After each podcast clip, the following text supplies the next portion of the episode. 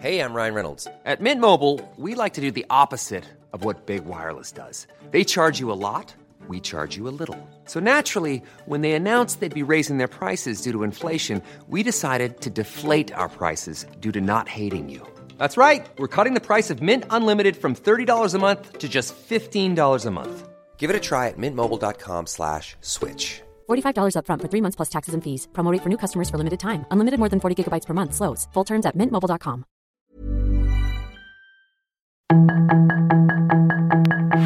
Tarde a tarde, lo que necesitas saber de forma ligera con un tono accesible. Solórzano, el referente informativo.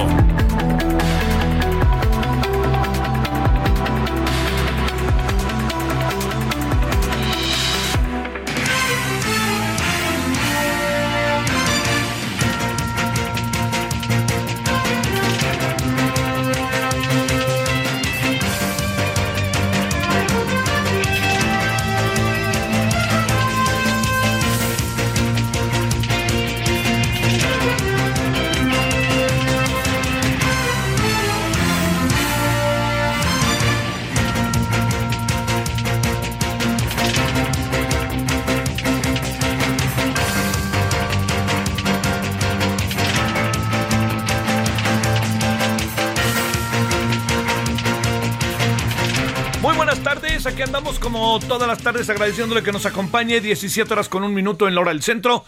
Estamos en el día 11 de julio del este 2023 y está usted en el referente, estamos en referente radio 98.5 de FM, Heraldo Radio. Gracias que nos acompaña, en verdad deseando que haya tenido hasta ahora un buen día martes y que el día se ponga todavía mejor en lo que falta y que tenga buena tarde. Bueno, mire, eh, le saluda servidor Javier Solórzano y espero, insisto, que haya pasado usted un muy buen día. Bueno, y, que lo siga pasando. Eh, mire, este, yo creo que, que hay, hay que darle como una, digamos, como una perspectiva a lo que se está viviendo en, en Guerrero.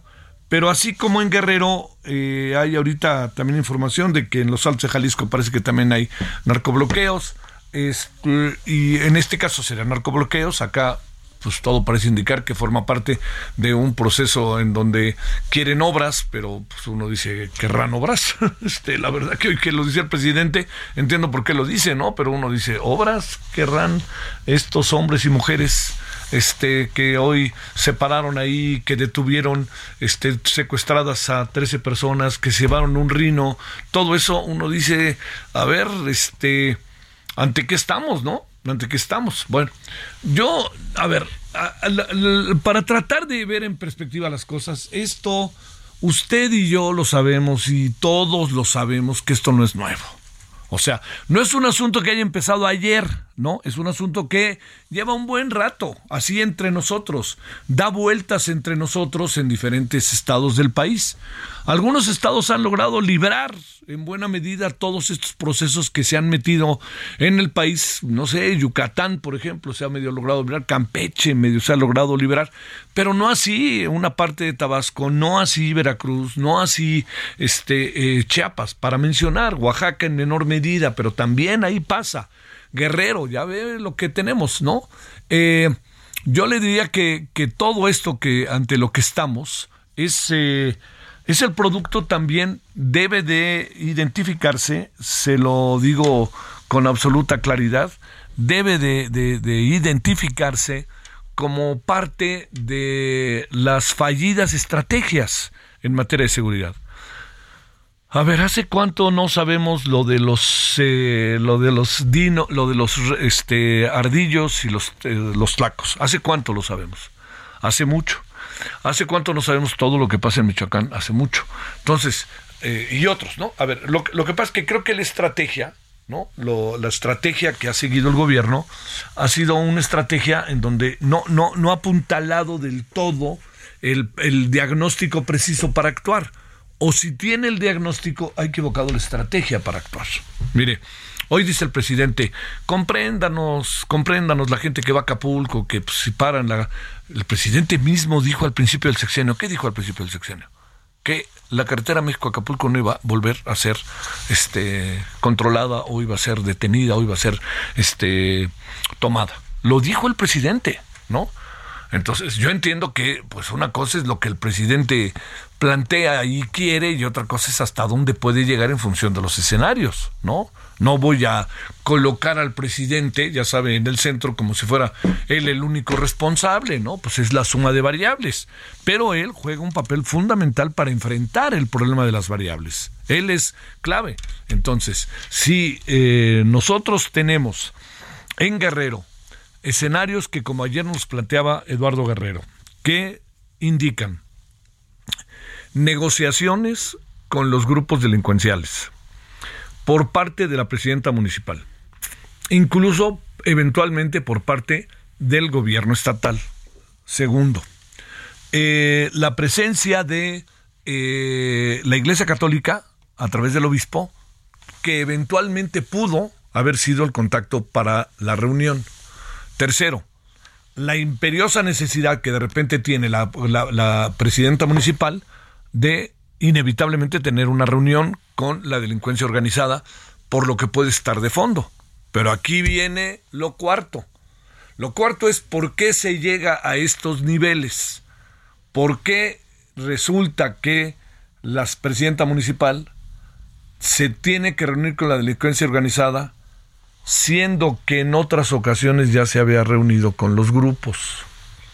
Quinto, ¿qué tiene que ver el triunfo de la presidenta municipal con estos grupos, su triunfo para ser presidenta municipal de Chilpancingo, que tiene que ver el de la gobernadora.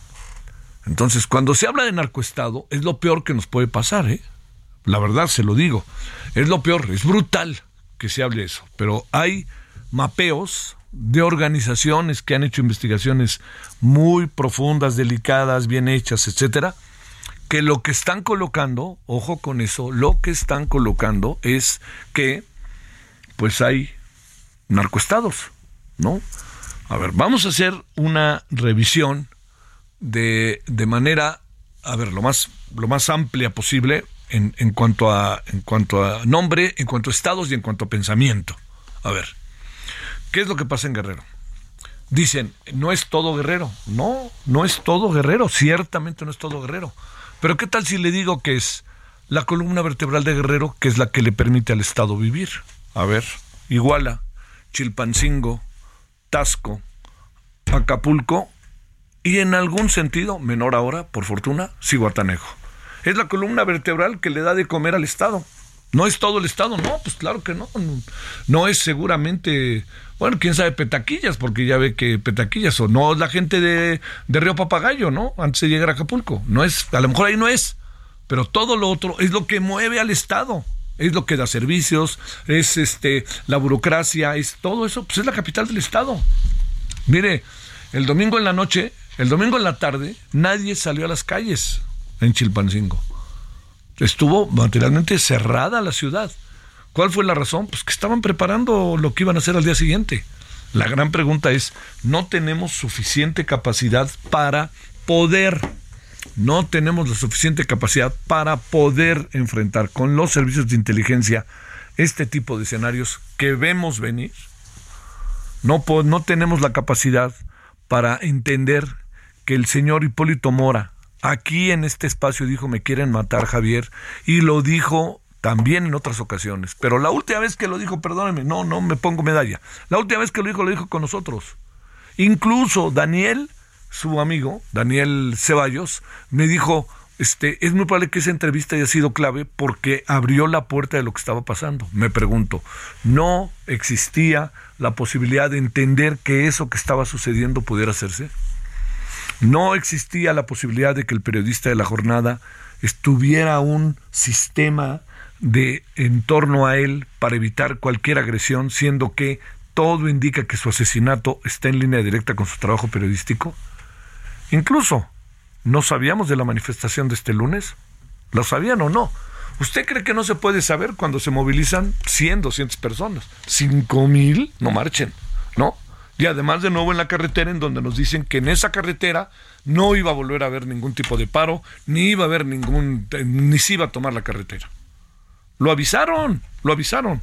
Entonces, ¿dónde, ¿dónde está el asunto? A ver, cuando el presidente dice, tengan, por favor, compréndanos, tengan, ténganos paciencia. Espérame, señor presidente, yo creo que la sociedad está dispuesta a tenerla, porque el tamaño de problema que tenemos es mayúsculo. Yo se lo digo como ciudadano, digo, a ver, pero ¿qué estamos haciendo? Bien, usted pide paciencia, nos piden paciencia a los ciudadanos, pero ¿hacia dónde nos metemos, no? ¿Hacia dónde nos metemos? Para que al final salga con que se desinfló el globo de la señora Xochitl Galvez. No es por ahí. Es entrarle a detalle a las cosas significa entender todos los riesgos que en torno a ellas surgen y están presentes. Y para eso yo le volvería a decir lo que varias veces hemos dicho aquí. Quieren cambiar, quieren que la seguridad impere en la Ciudad de México, en el país en su conjunto, las estrategias tienen que ser otras. Abrazos, no balazos. Yo entiendo el sentido. Aquí mismo su servidor me he permitido incluso, este, digamos, eh, tratar, tratar, ¿cómo lo diría yo? Me, he permitido decir que yo hay muchas cosas de abrazos, no balazos que me parecen importantes. ¿Sabe cuál es una? Ir a las raíces del problema. A ver, vamos y veamos a las familias, veamos qué se puede hacer. Pero las familias se han convertido en una parte central para encubrir a los delincuentes. Así es, pues es mi hijito bien amado. ¿Me entiende? ¿Qué vamos a hacer con eso? Eso está ahí entre nosotros. O sea, por eso cuando el presidente vemos el tamaño del problema y dice, les voy a decir a sus papás, uno dice, pues es evidente que aquí el diagnóstico, hay algo que no está bien. Hay algo que está, en términos del planteamiento, la verdad, equivocado. Y yo creo que eso es lo que estamos viviendo. El tema de la seguridad no puede ser, digamos, yo entiendo que, pues, este, que estamos todos muy hartos, algunas, yo, yo le diría, yo, yo tengo la impresión de que en la Ciudad de México está otra vez creciendo los términos de la inseguridad, pero yo le diría, pues pensemos en Chilpancingo, que la gente no pueda salir ni a la esquina y que además ahora nos digan vamos a negociar porque lo que quieren obras cuando lo que se está discutiendo es son grupos delincuenciales que quieren ganar las rutas y que además ante eso las, las, las autoridades las autoridades en su conjunto entren en un terreno en donde casi dicen, ya lo vamos a resolver, hombre, no se preocupen. Es, es, es lo que platicábamos el, otro día y que ha sido motivo de, de, diferentes este, momentos de, conversación. Eh, por ejemplo, le diría yo, este, eh, cuando el presidente dice, el, en diciembre va a estar el tren Maya. Y luego dice, bueno, ya no va a estar, pero no importa, hombre. Bueno, es que el que no importe significa muchas variables. Significa el dinero, significa el trabajo, significa que no se cumplen los objetivos. Al no cumplirse los objetivos se tiene que, evidentemente, agenciar una nueva forma de enfrentar lo que viene porque se alarga. Y luego si nos atenemos a que el señor Javier May acaba de renunciar porque quiere ser gobernador de Tabasco, pues entonces imagínense todo lo que se conjunta, ¿no? Todo lo que se conjunta. Todo esto se lo planteo porque es, es evidente que, que, ahí traemos, créame, verdaderamente un, un, un, hoyo, ¿no? Un agujero en relación a todo lo que está sucediendo con estos, con estos asuntos. Bueno, ese es uno, uno de los temas que me parece que, que este que bueno, se puede, se va, se medio resuelve porque resulta que nos dicen que ya se liberaron los 13 personas secuestradas. Me parece muy bien, me parece importantísimo que, que eso sea así y me parece que esto es este clave. Pero no, no menospreciemos lo que pasa diciendo, bueno, ya se arreglaron, ya los liberaron. No, el problema ahí sigue. Mesas de trabajo, pues sí, mesas de diálogo, pero entonces estamos ante los ardillos y los, y, y los otros o no, o qué, ante qué estamos, que ese es el asunto, delincuencia organizada. Y es igual como lo que se presentó en Toluca. La idea de que en Toluca las cosas fueron, este, que bueno, fue un, otra vez, ¿no? Fue un problema entre ellos que querían el terreno para poner ahí el, este, eran los locales que querían poner. Pues fíjese cómo estará el asunto que de nuevo, como lo decíamos ayer, no se tiene un diagnóstico preciso de lo que está pasando. ¿Dónde están las autoridades de Toluca? ¿Dónde están los servicios de inteligencia del Estado de México? Perdóname, ya se ve el gobernador, pero gobierna hasta el último día, ¿no? Entonces, imagínense si nosotros así encontramos las cosas, pues todo lo que derive de ello va a ser, bueno, pues ya, ya, ya, ya hacerlo, ya hacerlo. No, no, pero mientras la gente se muere, mientras hay inseguridad, mientras la gente no quiere salir y mientras las cosas no cambian. Pueden cambiar tres, cuatro días porque llegue el ejército, pero lo vamos a tener todo el tiempo al ejército en un lugar, pues no se puede, ¿no? Pues sería, sería el, el, ejército, por más que sea el eje de gobierno de este, del presidente, pues no puede estar en todos lados, ¿no? Tendríamos que ser a todos los mexicanos eh, del ejército y ahí sí, perdóneme, por favor, si ya de por sí me parece brutal lo que está pasando, ya no lo hagamos más brutal, ¿no? Bueno, es, eh, digamos, ha, sido un día, han sido días que... Um, han sido días muy difíciles, ¿sí? Han sido, este, han sido días muy complicados, la verdad, estos, porque no hemos encontrado salida al problema de la seguridad, siguen entre nosotros los problemas con, con enorme gravedad, y yo le diría, eh, por ningún motivo podemos nosotros plantear eh, el hecho de que como la como este ya ya ya nos sentamos a dialogar ya está resolviéndose el problema me pregunto si ya está resolviéndose el problema no se está resolviendo o no qué bueno que están sentados a dialogar que quieren obra. Después de oírlos yo no creo que quieran obra. Yo creo que estamos ante otra circunstancia. Quién movilizó a tanta gente otra vez hoy ¿Cómo es capaz un grupo que con la mano en la cintura le quite uno de esos transportes Rino y además de secuestre a 13 personas que trabajan en los, los asuntos de seguridad? Es, es muy, muy complicado. La verdad que se lo digo muy, muy difícil y yo ahí se lo, yo ahí lo dejo como para tratar de que no se nos vaya, estar aquí enfrente de nosotros. Luego, segundo, vamos a ir al ratito allá a Quintana Roo eh, ya está enterado, sé lo que pasa. Eh, digamos, como es la narrativa de los hechos, es que una niña de seis años paciente la metieron al elevador porque le van a llevar a operación o le van a llevar a alguna parte dentro de una clínica del IMSS y resulta que murió porque se cerraron las puertas del elevador y no las pudieron abrir, algo así, ¿no? el IMSS, muy propio de este de los gobiernos, no hablo solamente de estos, sino de otros, dice que, que, ellos no son los encargados del mantenimiento y de los elevadores. Tienen toda la razón, no son, pero ellos tienen que estar supervisando sistemáticamente todo eso. Tienen que hacerlo sistemáticamente. ¿No? No hay empresa que si renta un servicio como sería el de los elevadores, no esté sistemáticamente revisando que los elevadores estén en funcionamiento. Ahora, ¿quién va a ser el culpable? Seguramente el enfermero y el enfermero lo van a meter a la cárcel 30 años. Y la empresa va a decir, fue un error y fue el Bendix. No, yo creo que en el fondo aquí de nuevo es el diagnóstico. ¿Qué es lo que hay detrás de que un elevador, de que de repente este clínicas en Acapulco, por ejemplo, tengan que meter aire acondicionado, tengan que meter este de, ¿cómo se llama? De, algún tipo de, aire o tengan que iluminar con sus teléfonos porque ya no hay dinero y porque ya les han quitado el presupuesto. Ese es el asunto. El tema de eh, la salud en México se nos va a venir encima fuertísimo. O sea, perdóneme, me río de Janeiro con lo de Dinamarca, ¿eh? Es que no, no, no se alcanza a apreciar en, en las clínicas. Ha subido de manera brutal la, este, la, cantidad de pacientes que están yendo a clínicas privadas o a las farmacias a que los traten. Oiga, me duele aquí y allá, porque no, pues porque uno va al IMSS y no hay nada, ¿no? Reconociendo la historia maravillosa del Instituto Mexicano del Seguro Social. Yo le digo que yo directamente me, me he visto beneficiado de las maravillas del Instituto Mexicano del Seguro Social. Pero en los últimos años algo ha pasado que, que, que, se va diluyendo y diluyendo y diluyendo lo que tiene que ver con la atención y el presupuesto, ¿no? Y bueno, pues si quieren ser gobernadores, si se quieren mover de aquí para allá y de allá para acá, etcétera, pues usted y yo sabemos que eso, pues eso ya sabemos lo que, en lo que puede acabar, ¿no? Ya sabemos en lo que puede acabar.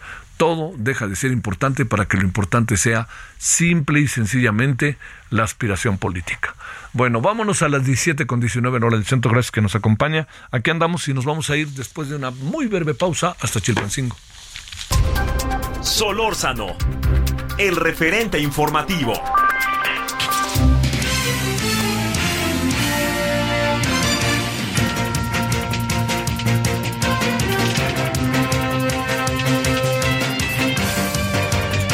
Para, es para, llamar la atención, ¿no? A mí me llama mucho la atención que en Morena digan que, que pues las corcholatas no tienen nada que ver con los espectaculares. No, pues ahí cayeron del cielo, mira. Ay, Chihuahua, ya cayó uno ahí, mira, en la colonia Roma. Y ahí cayó, pero yo no tengo nada que ver. Oye, pero sobre ti, pues yo no sé.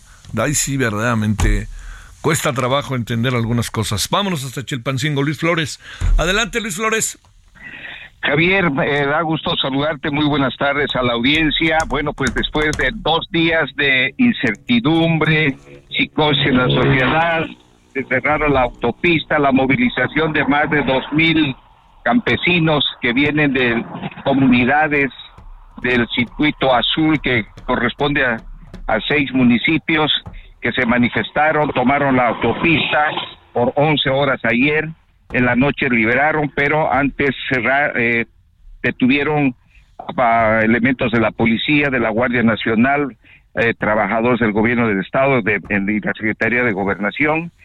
Y bueno, pues eh, ayer en la noche abrieron, anoche abrieron la autopista, pero hoy a las seis y media volvieron a tomar la, autopista como medida de presión. Uno es que es la obra pública, esa es la cara principal, pero atrás, según los trascendidos, es que, presionaba para la liberación de dos de dos eh, campesinos, uno de ellos que está, dos de ellos que están inmiscuidos en la cuestión de tráfico que los agarró la, la, autoridad judicial en una camioneta donde llevaban un arma y llevaban un cristal, una droga llamada cristal, y bueno, fueron entregados a la Fiscalía General de la República, y esto obviamente generó esta movilización, que sería, pero la cara era pedir eh, obra pública. Finalmente, el día de hoy, a la una, una, una y media de la tarde, hubo una reunión ampliada donde estuvo los funcionarios del gobierno del estado y los representantes de estas comunidades del circuito azul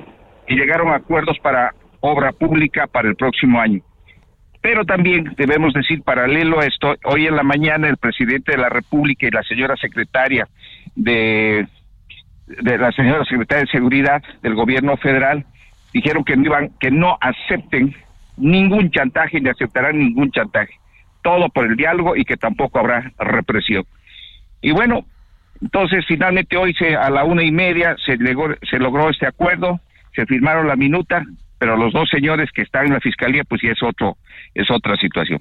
Y también se les preguntó ya terminando esta firma, se le preguntó al secretario de, de gobernación, de gobierno, secretario general de, de gobierno del estado de Guerrero, a Ludwig Reynoso, que si iba a haber alguna denuncia, alguna, no dijeron que por oficio seguramente la Fiscalía General de la República y la Fiscalía del Estado tendrán que asumir alguna responsabilidad. ¿Por qué? Porque uno, prohibido tomar la autopista, es delito federal.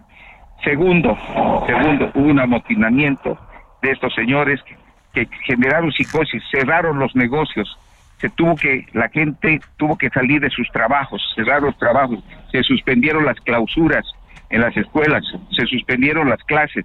Es más, el día de hoy, ante esa psicosis, no hubo trabajo, se adelantaron las vacaciones en el gobierno del Estado y también ya no hay clases, ya están de vacaciones.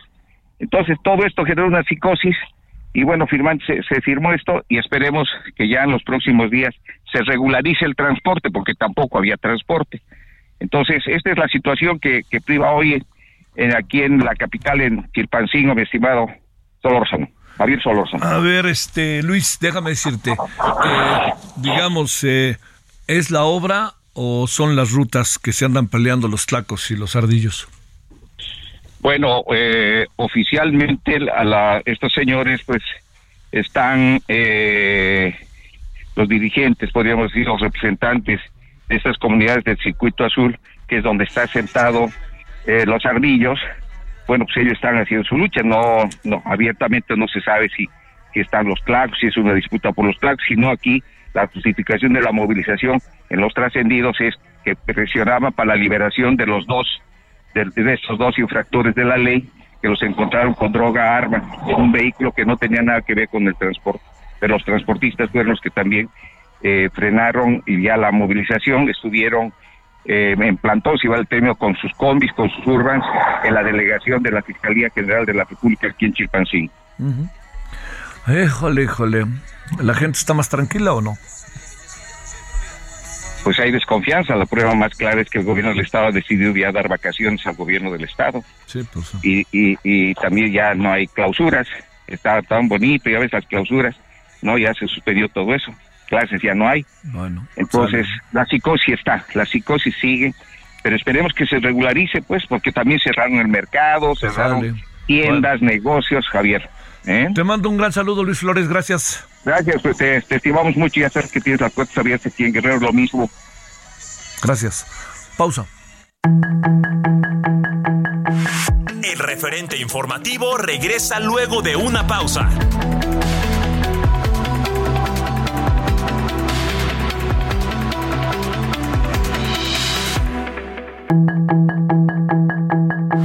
Estamos de regreso con el referente informativo. Hey, it's Ryan Reynolds, and I'm here with Keith, co star of my upcoming film, If, only in theaters, May 17th. Do you want to tell people the big news? All right, I'll do it. Sign up now and you'll get unlimited for $15 a month and six months of Paramount Plus Essential Plan on us. Mintmobile.com slash switch. Upfront payment of $45 equivalent to $15 per month. Unlimited over 40 gigabytes per month. Face lower speeds. Videos at 480p. Active Mint customers by 531.24 get six months of Paramount Plus Essential Plan. Auto renews after six months. Offer ends May 31st, 2024. Separate Paramount Plus registration required. Terms and conditions apply if rated PG.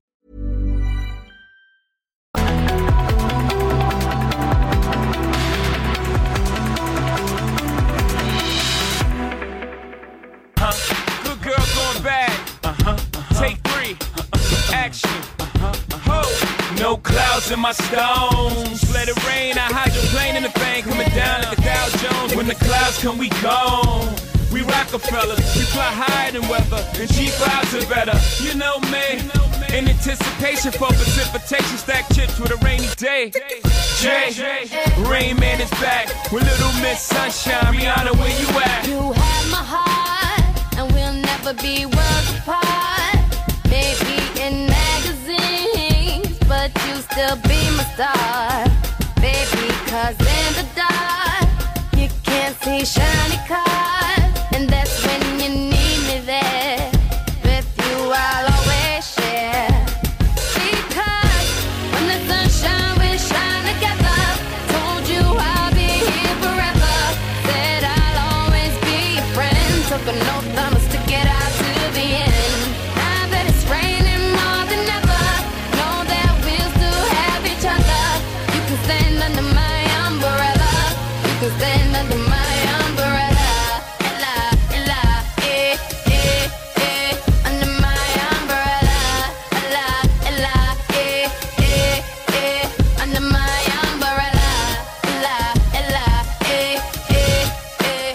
Vuelta a Rihanna con Umbrella. ¿Por qué? La primera mujer en tener 10 canciones que alcanzan los mil millones de reproducciones en Spotify y nomás suena la cartera. Es la primera mujer en romper un récord en dicha plataforma. Casi nada, ¿eh? Las cosas que veredes. Bueno, oiga, mientras escuchamos a Rihanna Petronilo Chaires, pues sí, eh, vale la pena revisar los contratos de ley, evitar que siga heredando la plaza para que dejen de llenarse gente inepta y evitar seguir subrogando los servicios del Instituto Mexicano del Seguro Social. Gracias, Petronilo, por tu participación. Este. y bueno, pues mucho de lo que se dice. La política del presidente ir a la raíz de Cecilia Cruz Romero, Clemente, perdón, a raíz de la violencia es buena y pienso que con el apoyo a la economía subir sueldos. ¿Quién va por, a los trabajadores ayuda mucho, pero es a largo plazo. ¿Quién va a poder con la inseguridad? Híjole, sí. Si el presidente con toda experiencia no ha podido acabar, dice Cecilia, eh, ¿quién va a hacerlo? ¿Qué características deben tener los próximos gobernantes? Un abrazo. Gracias. Muchas, muchas gracias, Cecilia. Muchas de las opiniones que estamos recibiendo.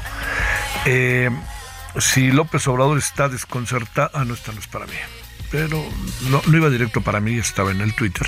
Pero bueno, lo leo. Si López Obrador está desconcertado, imagina a sus seguidores acostumbrados a replicar lo que dice en la mañanera. Eh, vale la pena revisar los contratos. ¿Había algo más por aquí? Eh, déjeme ver si lo encuentro. Bueno, básicamente es eso. La política del presidente. eh, este. Bueno, no sé, sí, hay mucho hoy de la demanda que presentó Xochitl Galvez a al Instituto Nacional Electoral por las declaraciones del presidente, este, o sea, de, cuestiones de género. Ahí nomás para que lo, lo tengamos en la mente. 17.34 en Lora del Centro.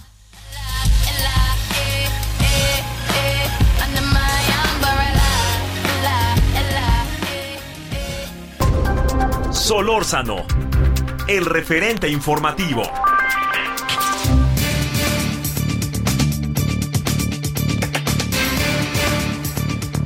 Con enorme gusto personal y profesional saludamos a Mateo Cruz Galván, asesor jurídico laboral de diversos organismos sindicales. Mi queridísimo Mateo, te mando un gran saludo, ¿cómo estás? Estimado Javier, es un placer saludarte y estar en tu programa por esta vía.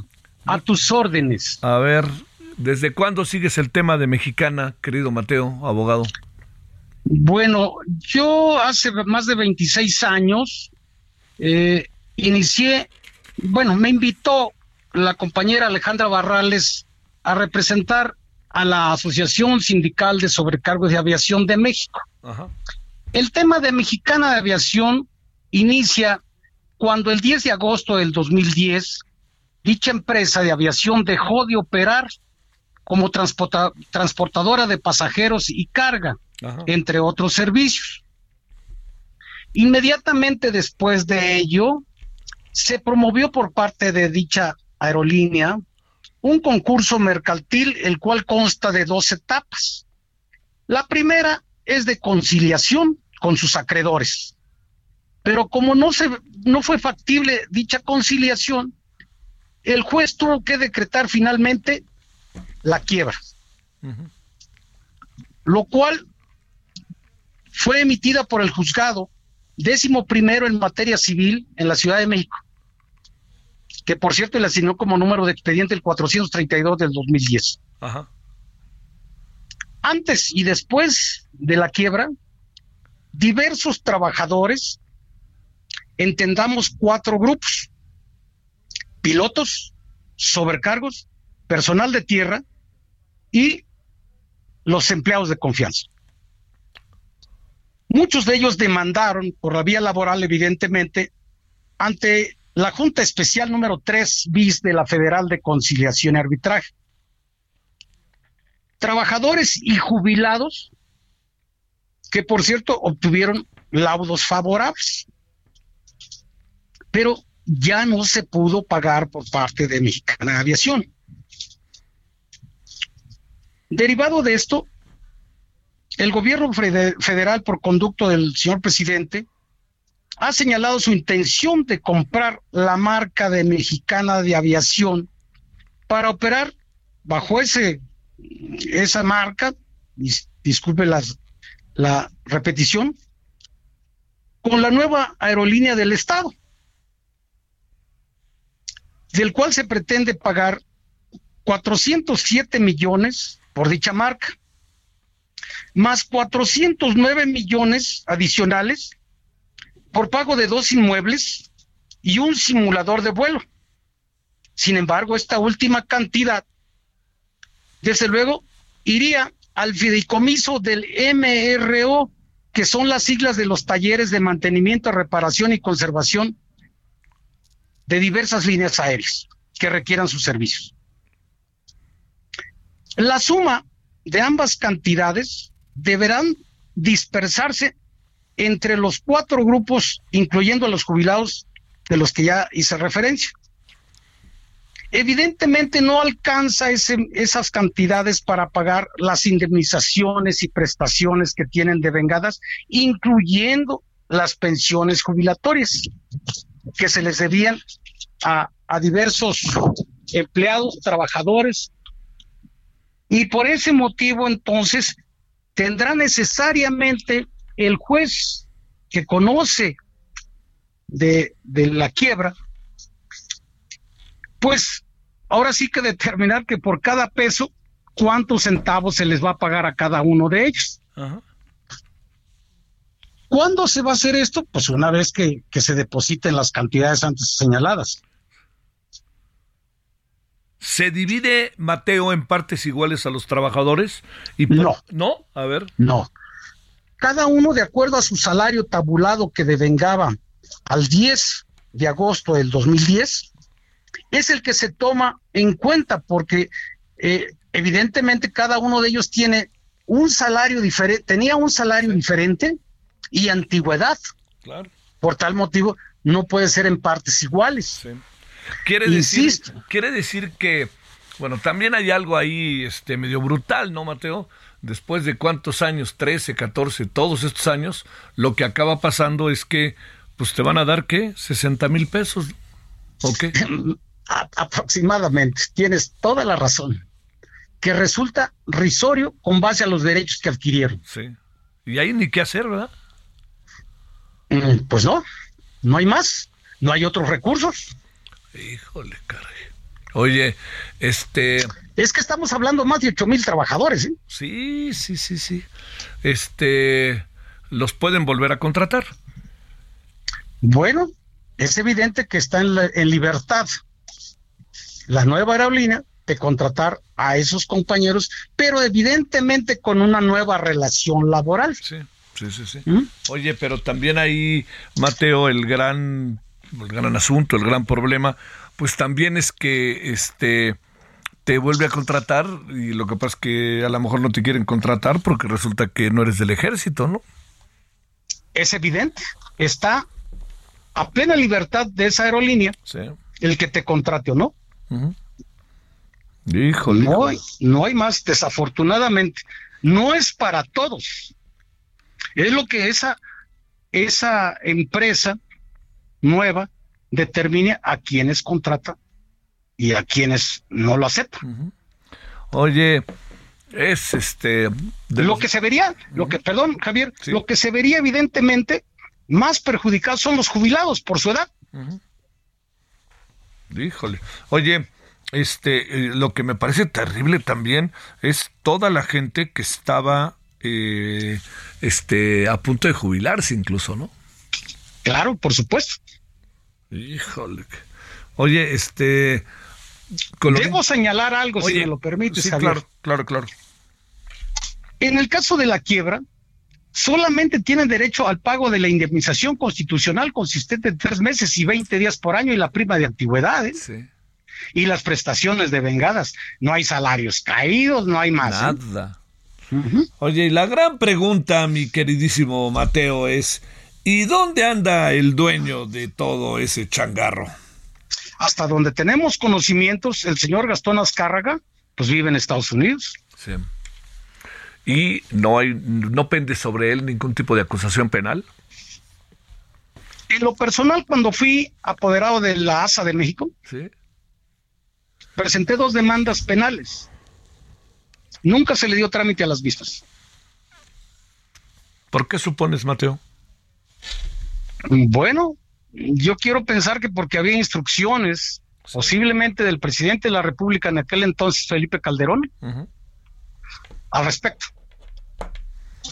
Híjole, híjole, híjole. Oye, este. Es una tragedia todo esto, ¿eh? Claro, tienes toda la razón. ¿Has hablado con los trabajadores o no? Sí, con muchos de ellos, inclusive yo represento a un grupo importante.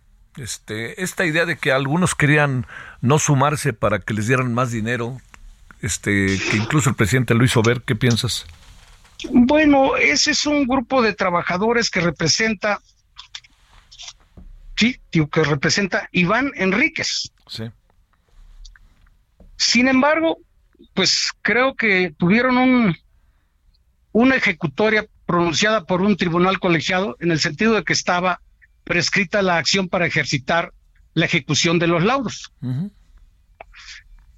Pero es precisar que los sindicatos de pilotos, sobrecargos y personal de tierra Ujú. pactaron que se debe de pagar a todos los trabajadores que estuvieron en activo y a los jubilados. Sí, pues sí.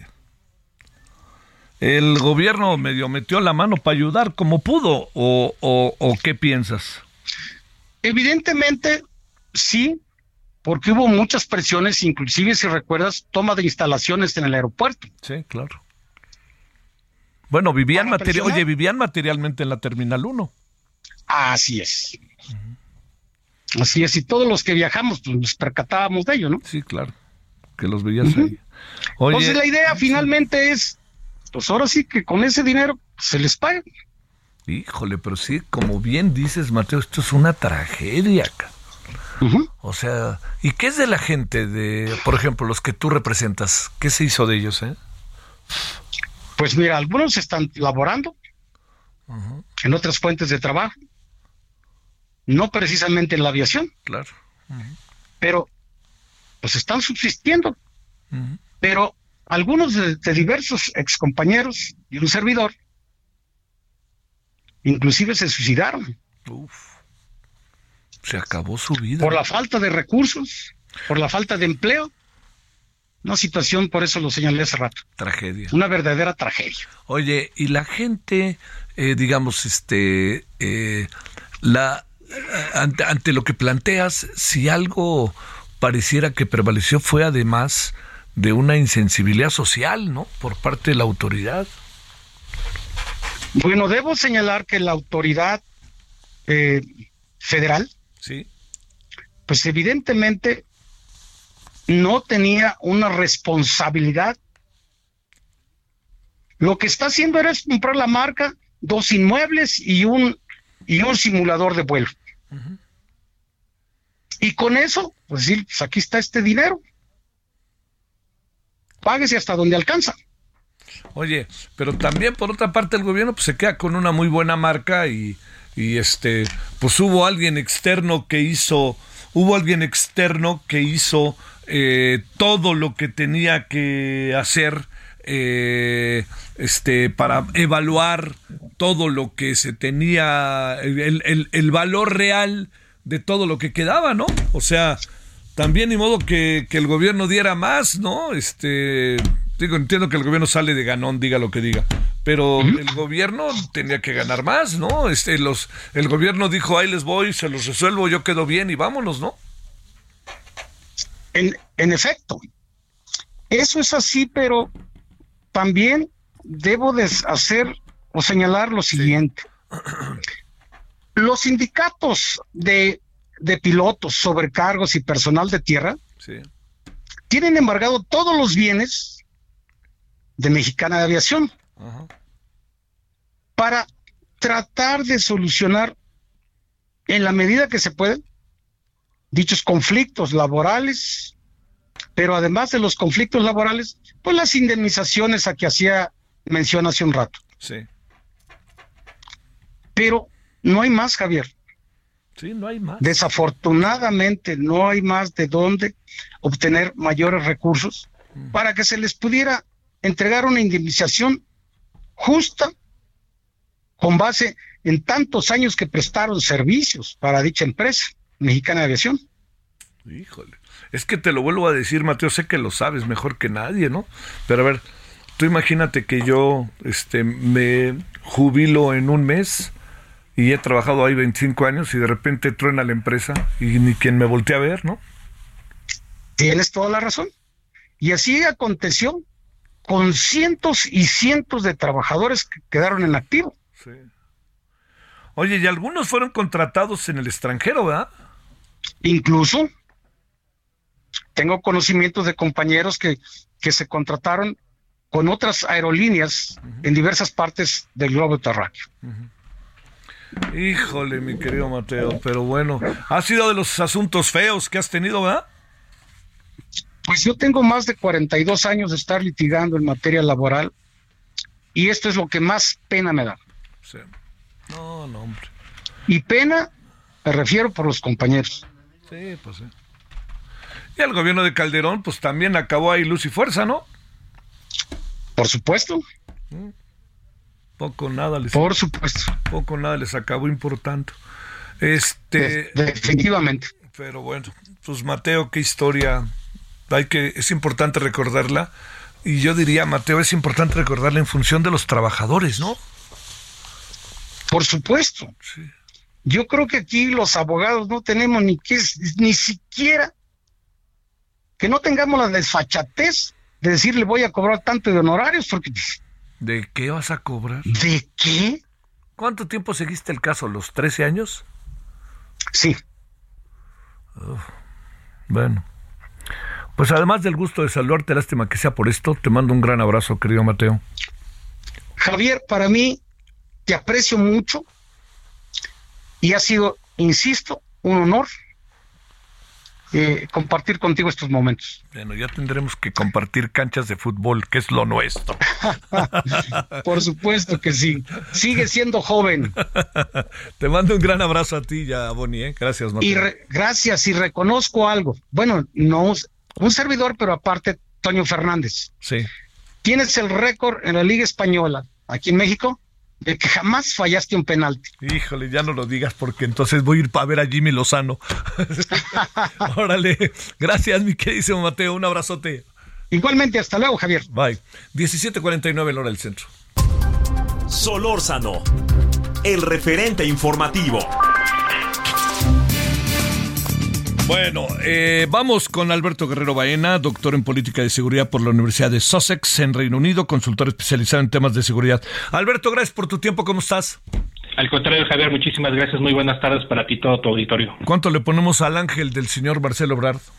Ah, pues yo le pondría alrededor de un 5 o 4, derivado de que, pues desafortunadamente es una situación más discursiva, porque al final de cuentas con esta situación de reconocimiento o fortalecimiento tecnológico, pues reconoce que el gobierno federal actual, este sexenio, no hizo su chamba, no hizo la tarea de fortalecer tecnológica la, tecnológicamente la Guardia Nacional, y por el otro lado, en este sentido, también tenemos la vertiente jurídica de seguir manteniendo a la Guardia mezclada con el ejército, y por el otro lado, la parte operativa, reconociendo a la tecnología por encima del capital humano, que es lo más preocupante porque al final de cuentas siguen siendo los sujetos ausentes de las reformas de seguridad, las instituciones de seguridad pública, particularmente las policías estatales y las municipales, y donde solamente se menciona de nombre a la Guardia Nacional, retomando quizás algunas de las tecnologías o algunas de las este, estrategias que ellos han mencionado, que ya muchas policías municipales inclusive han retomado, Javier.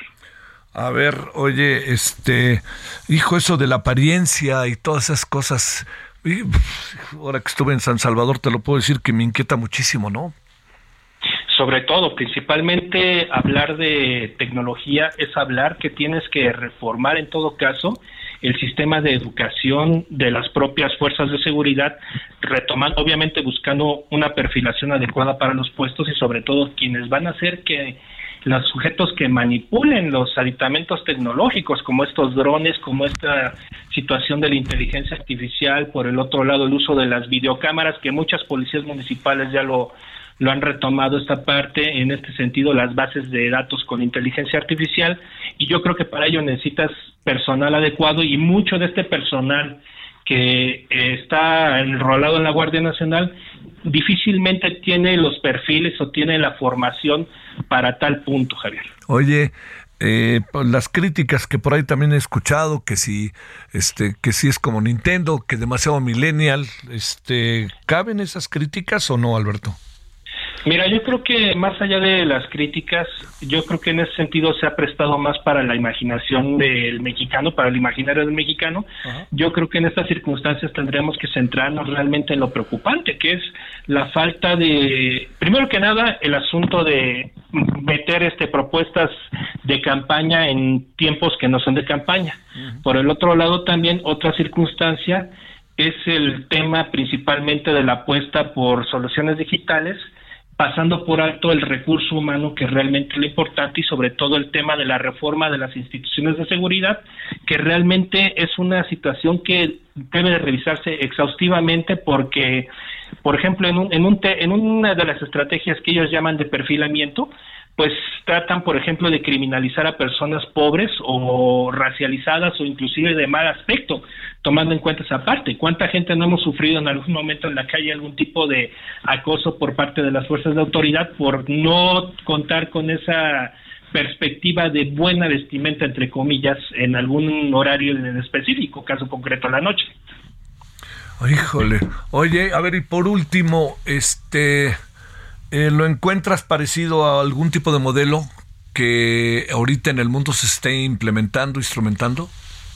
Mira, como te lo digo, realmente muchas de estas estrategias que Marcelo está implementando o está prospectando para este plan Ángel, yo más bien las veo retomadas de muchos aspectos de las policías municipales de México, por ejemplo, policías municipales como la de Querétaro, como la de Chihuahua, ya utilizan este tipo de tecnología, sobre todo el uso de drones para la, la vigilancia, las cámaras de seguridad, las bodycam que portan los elementos al momento de sus patrullajes, por el otro lado las bases de datos este, en algún momento, los rastreadores de vehículos, esos GPS que se utilizan también para los patrullajes, y por el otro lado, pues también los enfoques con las videocámaras. Yo creo que en ese sentido es más enfocado, como bien señalaste, a un universo paralelo a un circo mediático, para mí es más, fue más allá que es un circo mediático que, que tuviera contenido, que realmente lo que nos pudiera presentar, ¿no? Son aditamentos o conceptos